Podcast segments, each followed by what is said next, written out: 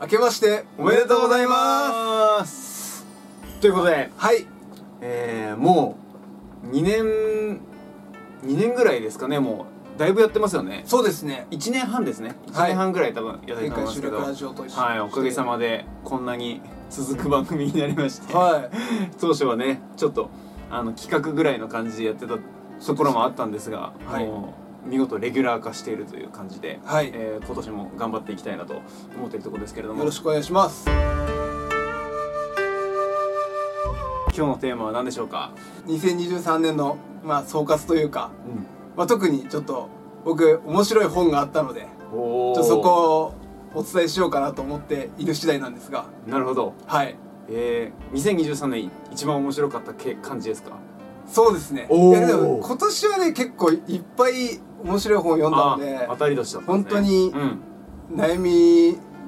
悩んだんですけど、うんはいやっぱなんか今の自分に一番刺さったのはこれかなと思っておおちょっとプレゼンしたいなと思ってますじゃあなんかちょっと塾長の最近の心境も垣間見え るそうですね何に悩んでるかみたいないやもう常なるほどにねやっぱはい悩みの種は尽きないんですからね そうですよねはい、じゃあやっていきましょうかはいはいえー2023年のベストな本は、自転しながら好転するっていう本がありまして自転しながら好転するどうどう自転と好転両方どういう字書くんですかあ普通にあの自転と後転の 普通 にあの地球が自転するの自自分の自分の分で自転転とぶとはい太陽の周りを好転するっていう本ああのな好るほ転どななんですけどるほどはいはいはいえっと、山本文夫さんっていう方うんが書かれた小説なんですけど、うんいやこれすごい小説でうんまずですねなんかちょっとでかくでかくこの小説のうんあの、はい僕が思ういいところをはいはい言おうかなと思うんですけど、うん現代人が忘れたものを取り戻させてくれるあーっていう小説なんですよ。なるほどはい。それ好きだなーわかる わかりますか好きですわかりますか、はいわかります設定が同い年ぼわ我々とね、うん同い年のあ我々と同い年っていうか江原さん一個上だった 俺我々僕と同い年の、うんはいあの女性、うんうん、今あのしかも牛久大仏のあの横で働いてるっつん で 茨城茨城なんですよ県民ねはい茨城県民でえーはいでかつその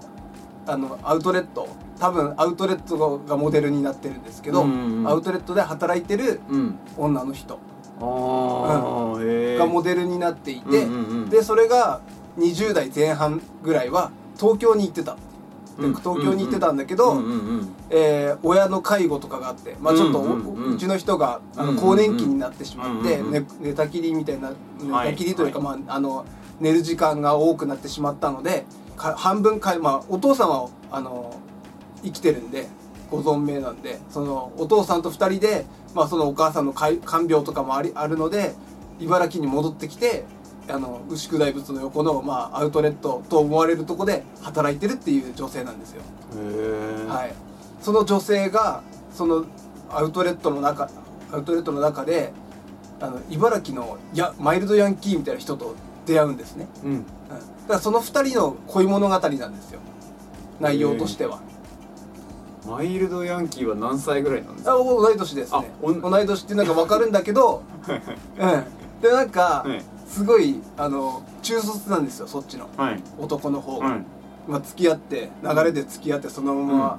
あのダラダラ行くんですけどこのまま結婚して子供とか育てられんのみたいな友達に言われたりとか、うんうんそういうなんかか我々世代のね、うんなんか悩みみたいなのがすげえなんか、うんうん如実に出てる、うんうんああの小説なんですね。ううんん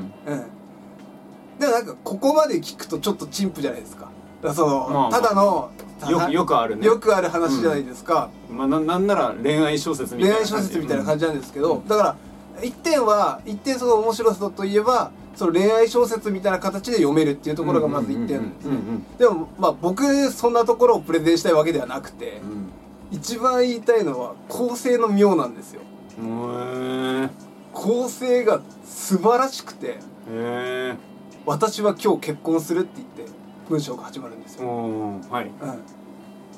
うん、でその結婚する相手がベトナム在住だっていうのがそこでわかるんですよベトナムに、だから結婚式のためにベトナムに来たって、うんうんうんで彼氏彼氏もベトナム人で、うんベトナムにこれから自分は馴染めるんだろうかみたいな階層から始まるんですねでそこから一点さっき言った牛久の話に戻るんですようんプロローグでそれがあってからいあの、まあ一生から階層み階層みたいなねそうです、うんうんで一生から普通にその牛久の話に戻るんですけど、んなんであのベトナム要素一切ないんですようんそうだねな本の中身的にはワイルドヤンキーがベトナム人だったみたいなはいはい感じなのかなと思っただけどそうでもないのかなというそうでねもはいそのちょいちょいねベトナムっぽい要素あるんですよその本のな本編の中でもなんかそのベトナム人の子にうんなんか言い寄られたりとか、あのベトナム人の子に「うんうんうんあの可愛いね」って言われたりとかして、うんうんうん言う言われるみたいなエピソードが挟まってたりとかして、うんうんうん僕の脳内ではどどどうなんのこれっていうふうに読んでるわけですよ、プロローグを読んでいるから、うううんうんそうだよねはいこれな何この人と付き合うのどういう別れるのどうなるのどういう物語なのはい、どういう物語なうん確かのにと読み思いながうらんうん本を読み進めていきまして、うん途中でですね途中でもう後半も後半なんですけど一旦別れちゃうっていうシーンがあるんですねその2人マが、イマイルドヤンキーとマイルドヤンキーとあはいはい最初はバイトで働いてるんですけど、うんそのあのアウトレットの中に併設してある寿司屋で働いてるっていう設定なんですけど、うんそこをクビになっちゃって、うんあそこが潰れちゃったのか、うんそこが潰れてしまって、うえー今新しく職探ししてるっていう最中に、んまああの結婚しようかみたいな話になって、うんであのそのその道中でその道中でというかその旅行行った先でまあなんかそういう話になるんですよ結婚するのどうすんのみたいうんなうんうん話になってでそこでまあなんか軽く喧嘩になって、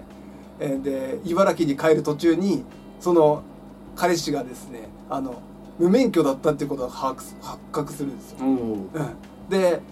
あの警察に捕まりましてその途中で はいはいだからその時点でああこの2人の恋はここで終わったんだろう終わったんかなっていうふうに、まあ思うわけですよね、ネタバレしちゃおうかなと思うんで、うんネタバレ嫌な方はもうあーってね あの読みたい方言ってて読みたい方はあーってねそうそう あーって言ってでも消さ消さないでね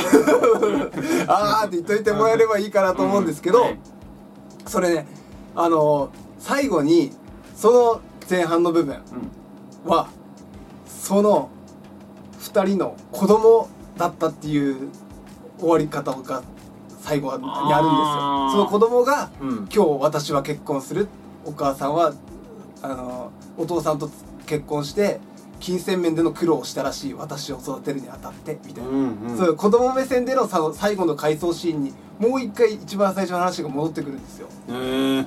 これすごいなと思ってこれ子供はうんその階層の中でも登場するのあ全然しないですあしないんだ全然一切しないですだからもう何年後その二人があけけ結婚するっていうシーンもないんでーうん本編の方ではあのワイルドヤンキーの方が、まあ、捕まってでその後もうしばらく経ってなんかもう一回あいつと話してみたくなったみたいなことを主人公は思うんですね、うんやっぱりなんか離れてみてやっぱり、なんかあいつしかいなかったじゃないですけど、うんうんうんもう一回会ってもう本当にあのしかもあの免許がないことも言ってなかったですからね、うんうんその本人に。うんうんはい、なのでそういうなんか聞いてみたいことが山ほどあるから会って話してみたくなったってうん言って、であの新しく就職決まったっていうのだけ最後に言ってあの別れたんでうんうんその就職先にあの突撃してみたんですよ主人公がマイルズ・ヤンキーの新しい就職先にねうんうんはいはいいるかどうかわかんないですよもちろん、うんうん捕まってるわけですから、うんうん本当にいるのかもわかんないけどいあのしばらく経って行ってみたらそいつが寿司握ってたっていうところで、まあ、最後終わるんですね。まあ、でそれでそこであの会話して会話して本編終わるんですよ。はいうん、なので途中途中であのやっぱ応援したくなるんですよ主人公を。主僕は人公ねうん、なんかそのめちゃくちゃ考えてるわけですよ。うん自転しながら好転するっていうのも、うんその人を表してるね我々のちょっとね世代に差し掛かってくると別になんか自分のことだけやってればいいわけじゃないじゃないですか、うんうんだからなんか、えー家庭の問題仕事の問題、うんいろんなものに奔走さ奔走翻弄されながら、うんえーなんか自分の幸せっていうのうをん見つけていくっていうところにかつなんかちょっとミステリーチックなね、うん一番最初のあれ何っていうふうに読んでますから、うん物語としてすごく非常に成熟してるにもかかわらずその、うんミステリーっぽくも読めるんでもうどんどん本が止まらなくなっちゃって僕、うへん、ーうんとにかく面白いとそうです誰かを、うんなんか心の底から応援したくなる気持ちっていうのを僕たちはやっぱりここ最近忘れてるような気がするんですよ。あー AKB 以来ね AKB 以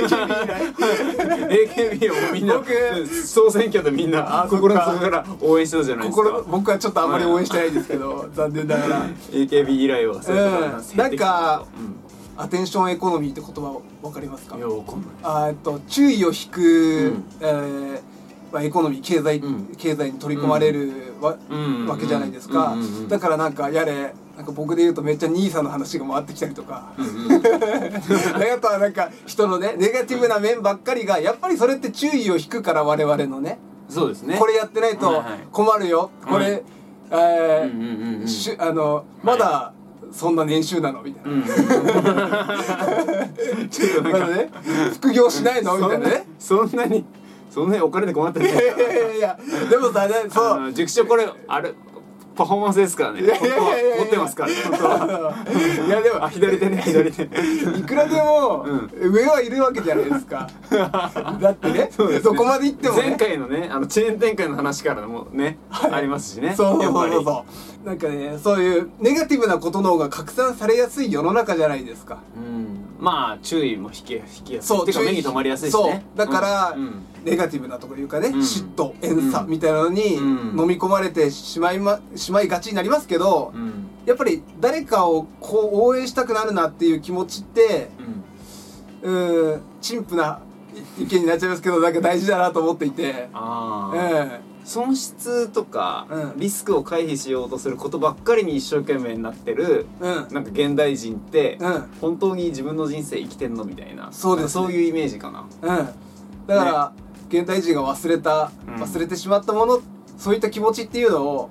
もう一回再確認できるいい本だったなと思ったんですよ幸せになってくれって思うんですよ、うんその本読んでると、うんうんうん、主人公めちゃくちゃ悩悩ん悩むんで悩んでるんででなんか自分のことばっかりになっちゃうと良くないよねっていう自分のことばっかりこともあるのかなそのネガティブな話ってはい結構さっきの塾長の話で言うとはい自分が そのなんていうんですか将来経済的に困らないようにみたいなはいあのてけ結局ネガティブなメッセージって「あなたは大丈夫ですか?」系になっちゃうじゃないですか。はいはいはいはい、だから結局それで自分の身を守るためのことばっかり考えて、うんなんかそのつながりとかはいなんかそういうものあと他人への思いやりとかうんなんかそういうまあ応援もそうですけど、うんなんかそういうのが減ってることが嫌なんですかねそのそういうそういう風になってきちゃったってことなんですかね現代はうーんそのネガティブアテンションエコノミーエコノミーによってうん、何が変わってしまったのだろうっていう、あーててか、うんなんかあのグラデーションだと思うんですよ全く、はいはいぽっきりなんか0か100かじゃなくて、うんうんうんちょっとずつなんかそうちょっとずつ蝕まれてきてる感じっていうのがすごく僕は感じていてなるほ どそれにどっぷり使ってる人っていないと思うんですよ、うんそういうなんかまああのそればっかりにね皆さん何かしら自分の好きな時間をね没頭していきたいとかっていうのはしてると思うんですけど、やっぱりふとしたタイミングでやっぱり襲ってきますよねそういうちょっと X とかを見るとさ、そうです ねそうなんかふとしたタイミングであヤフヤフーコメントでもいいですけど、うんうんそういうの見るとネガティブな意見とかを見たりするので、うんまあ、それをだから別にゼロにしろとかうんうんえーシャットアウトしろっていうようなべ意見を別に持ってるわけではなくて、うんうん それも陳腐な意見ですけど両輪だとは思いますねそういう意見に耳を貸す時貸すことが必要な時もあるとは思うんですけど、うんまあなんかそればっかりが主張その声がでかくなってきてる世の中だと思うので、うんまた陳腐な話で言うと自分の時間を大事にしろっていうことにはななっちゃうような気がするんですけど、あーうんいやその全然陳腐じゃないですよ本当そうですか、はい自信持ってくださいポジティブな人ってうんエネルギーが外側に向くなって思うんでうすよ、んうんうんはいうん精一自分のことで精一杯になってないからはいだから応援できる状態っていうのはなんか外側へのエネルギーって、まあはい応援とか、まあ、さっきも言いましたけど思いやりとか、はいまあ、要はその他人に何かギブをすることができるみたいなことにつながっていって、はいでまあ与える人は与えられるじゃないですけど、うんでギブ、まあ、テイカーじゃ良くないと思うんで、はギブをがの連鎖がつながることがはい多分その人間関係とか、はいひいても社会までも良くしていくみたいなことになっていくと思うんで、うんだからそのキチキチしてるのが嫌なんですよねきっと今そのそれぞれがなんかはいみんな、なんか自分のことばっかり考えて、はいはいみたいなのにストレスを感じて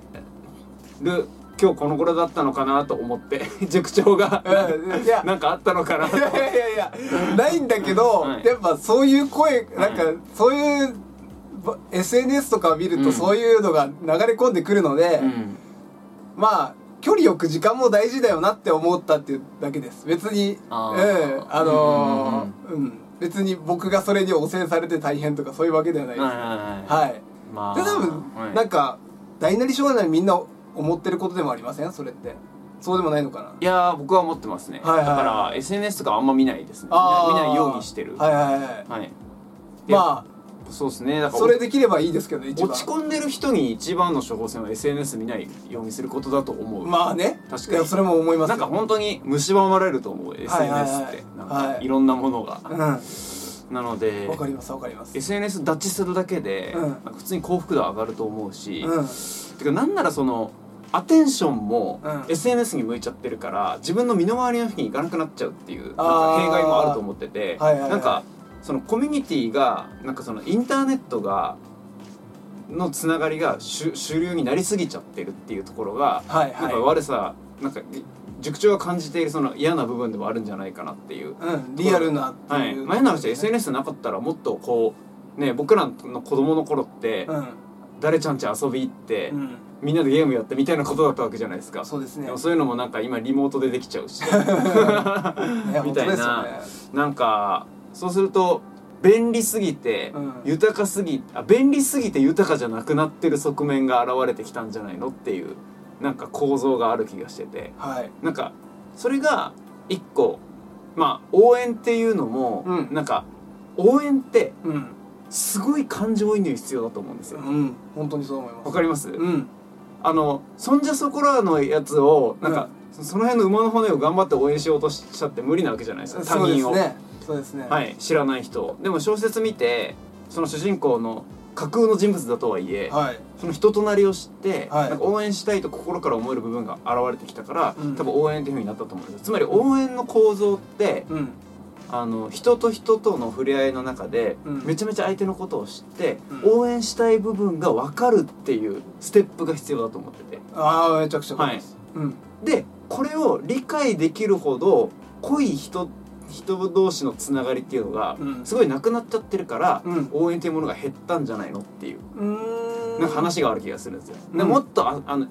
いろんな人とアクセスできるようになっただけうん自分のリソースっていうのが分散されまくっちゃって、うんえっと、一人とうん濃く付き合うとかん一つのアーティストを濃く聞くみたいなことがなくなってくるわけじゃないですか。ああそう確すかるにとなんかそのそれなりに好きみたいなものばっかりになって、うん本当に熱狂できるものがなくなっていくうんで応援も熱狂の一つだと思うんで、うんだからなんかそういう全てが浅くなった結果応援が減ったみたいなのはなんかあるんじゃないかなと思ってて、うんそれは便利さゆえにうんさまざまな情報にアクセスできるようになっちゃったからうんなんかそうなっていてうん人の深みを知るじゃないですけど、うん深めるということが失われたそうっですてねいう感じしますねなんか、うん飲み会が減ったとかねそうそうそうそう具体的な話で言うとそうだねはい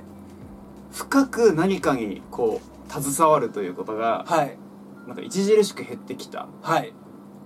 ことがなんかこういう結果を生んでるんじゃないかなっていう、そうですねねでも今結局最終的に強い人ってこの時代の中でも何かを深められる人な気もするんですよね、はいまあ、もちろんえっと浅浅められあ浅く広くできるスペシャリストもいると思いますけどはいはいだからなんかちゃんと熱狂するのは大事だなっていううん感じですね、うん山本君はねなんそうなかの深めてる系の人だと思いますよ本当ですかあ僕らは結構深めてる系の人あだそうと思でいますすね僕よはそううんはいソウルメイトだとソウルメイト また安っぽくなっちゃ ったえっと深められてるような感じがするので、はいうんえー安心し ましたてかてかなんだろうななんかそうあのーそういう気持ちがちょっとでも持ってて、うんむずがゆいというか、うんなんかそこに違和感を持ってるような人だったらこの小説めちゃくちゃおすすめかなと思う ああなるほどねうんじゃあ SNS 疲れしてる人にぜひ見てほしいまさかの着地になったなって、俺まあそ思っいか、ますね現代 人にあそうおそうそうそうすすめって言ったからね要は確かにその SNS 疲れがうん大、あのいわゆるその浅めているはい代表的ななんか原因になってるんじゃないかなと思うんで確かにじゃあ来年は積極的に SNS 脱チしようとなるほどいうことをはい僕らは提案したいなとはい思います一番最初にね来年2024年の一番最初にこの本読んで、自分のあーそう人ですね生に思いを馳せるきっかけにしていただければと思います、今年の目標をね何を深めるかっていうはいことであの親友とのコミュニケーションでもいいしはいなんか好きなことをなんか追求するでもいいしはいそういうことですねうん SNS 脱チをした上でそうですね、はいあの本当にいい本なんで、はいはいえーぜひ概要欄とかにリンク貼っておりますので、はいぜひ読んでください自転しながら好転するというはいはいよろしくお願いしおます願いしますちなみに1個ちょっと補足しておくと、うん多分あ多分っていうか絶対なんですけど12月31日大晦日には終わってるんですけどうん今ドラマやってるんですよ自転車がえー横転するが、うんなの深夜枠なんですけど、えー木曜日の11時から 3, 週連続でドラマやってますんでもしかしたらあのネットフリックスやらそのサブスクなどでも見れる可能性もありますのでおー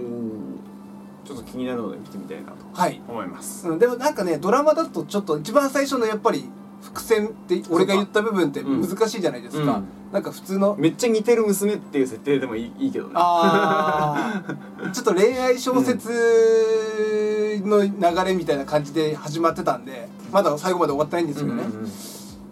だからまあなんかドラマ見てめ小説見たいってなる人どれだけいるのかなっていうのはちょっと疑問なんですけどうんうんうんうん小説読んだ上でドラマ見るっていうんだったらあの面白いと思うんでうんめちゃくちゃおすすめです、はいぜひはいお買い求めくださいください最後までご視聴いただきありがとうございました限界集落ラジオでは一緒にドラマを撮っていただける方を募集しておりますえ皆さんの、えーお仕事のことですとか、えー生活のことなんか一緒に面白おかしくおしゃべりできたらと思っておりますので、えーぜひ気になる方は概要欄の応募フォームに投稿お願いします最後にチャンネル登録とあと高評価ぜひともよろしくお願いしますそれでは次の動画でお会いしましょうバイバイイ